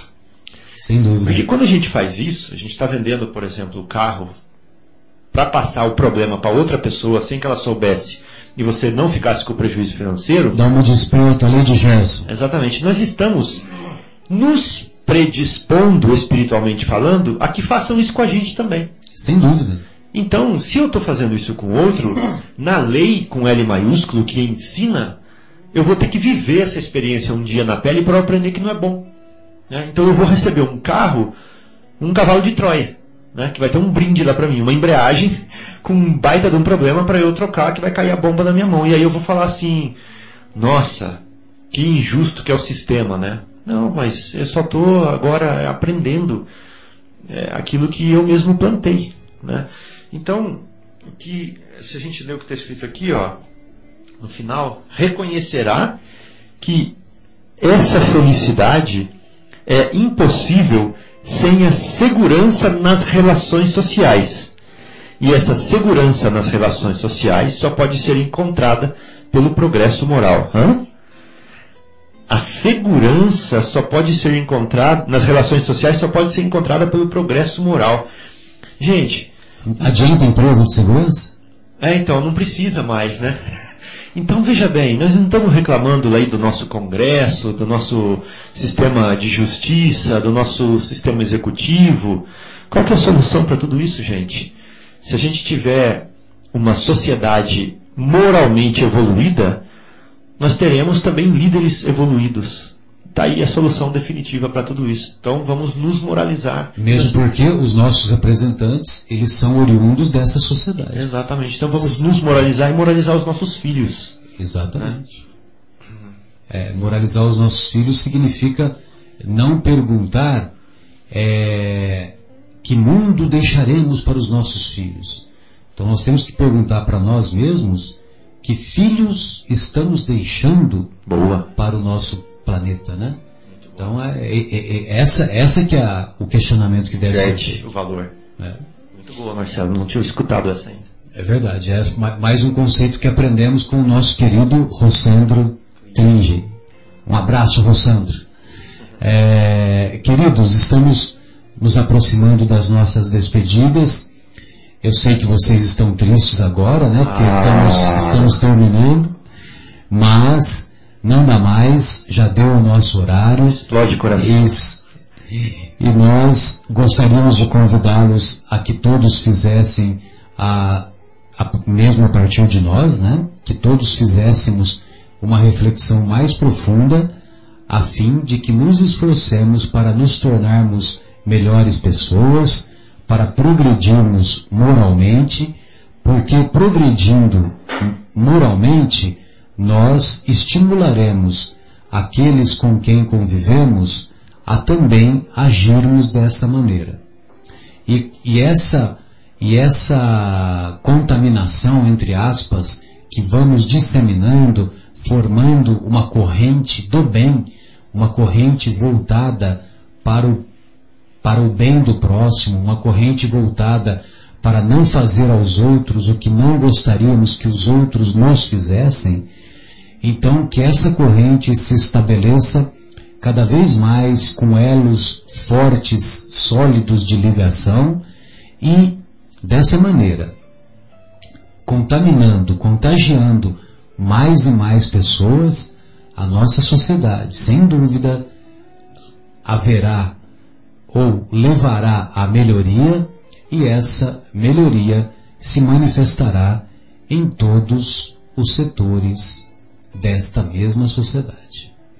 Um abraço a todos, um abraço carinhoso ao nosso querido Guilherme, à nossa querida Sônia, ao José Irmão, um abraço ao nosso fiel ouvinte Fauzi, ao nosso Denis, que sempre nos prestigia, e aos demais que tiveram a paciência de conosco eh, compartilhar esse- essas informações.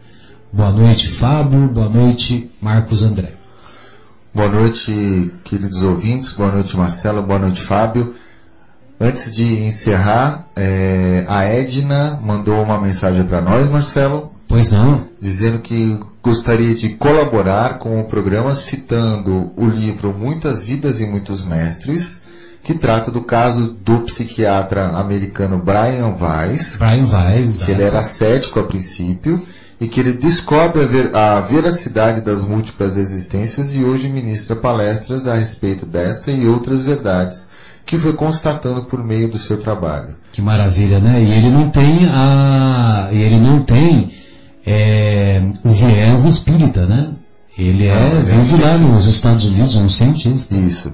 Aí ela diz aqui para encerrar, é interessante o Bem lembrado, Edna, obrigado. É interessante o caminho dedutivo dele. Obrigado e parabéns pelo programa. Diz que gostou muito da música Saulo Gesiel. Diz que vai é, inserir ela no Anel de Luz. Sem dúvida, sem dúvida. Eu pedi pra, eu pedi pra nossa querida Elô colocar e, e ela tem certeza que ela vai achar um tempinho e colocá-la. Legal. Então, obrigado, ouvintes fiéis. Obrigado a todos os que nos acompanharam. Fique com Deus. Tenham uma ótima, um ótimo final de semana, uma ótima semana. E é, até a próxima semana, se Deus quiser. Boa noite, Fábio. Um abraço, queridos amigos. Até a próxima semana.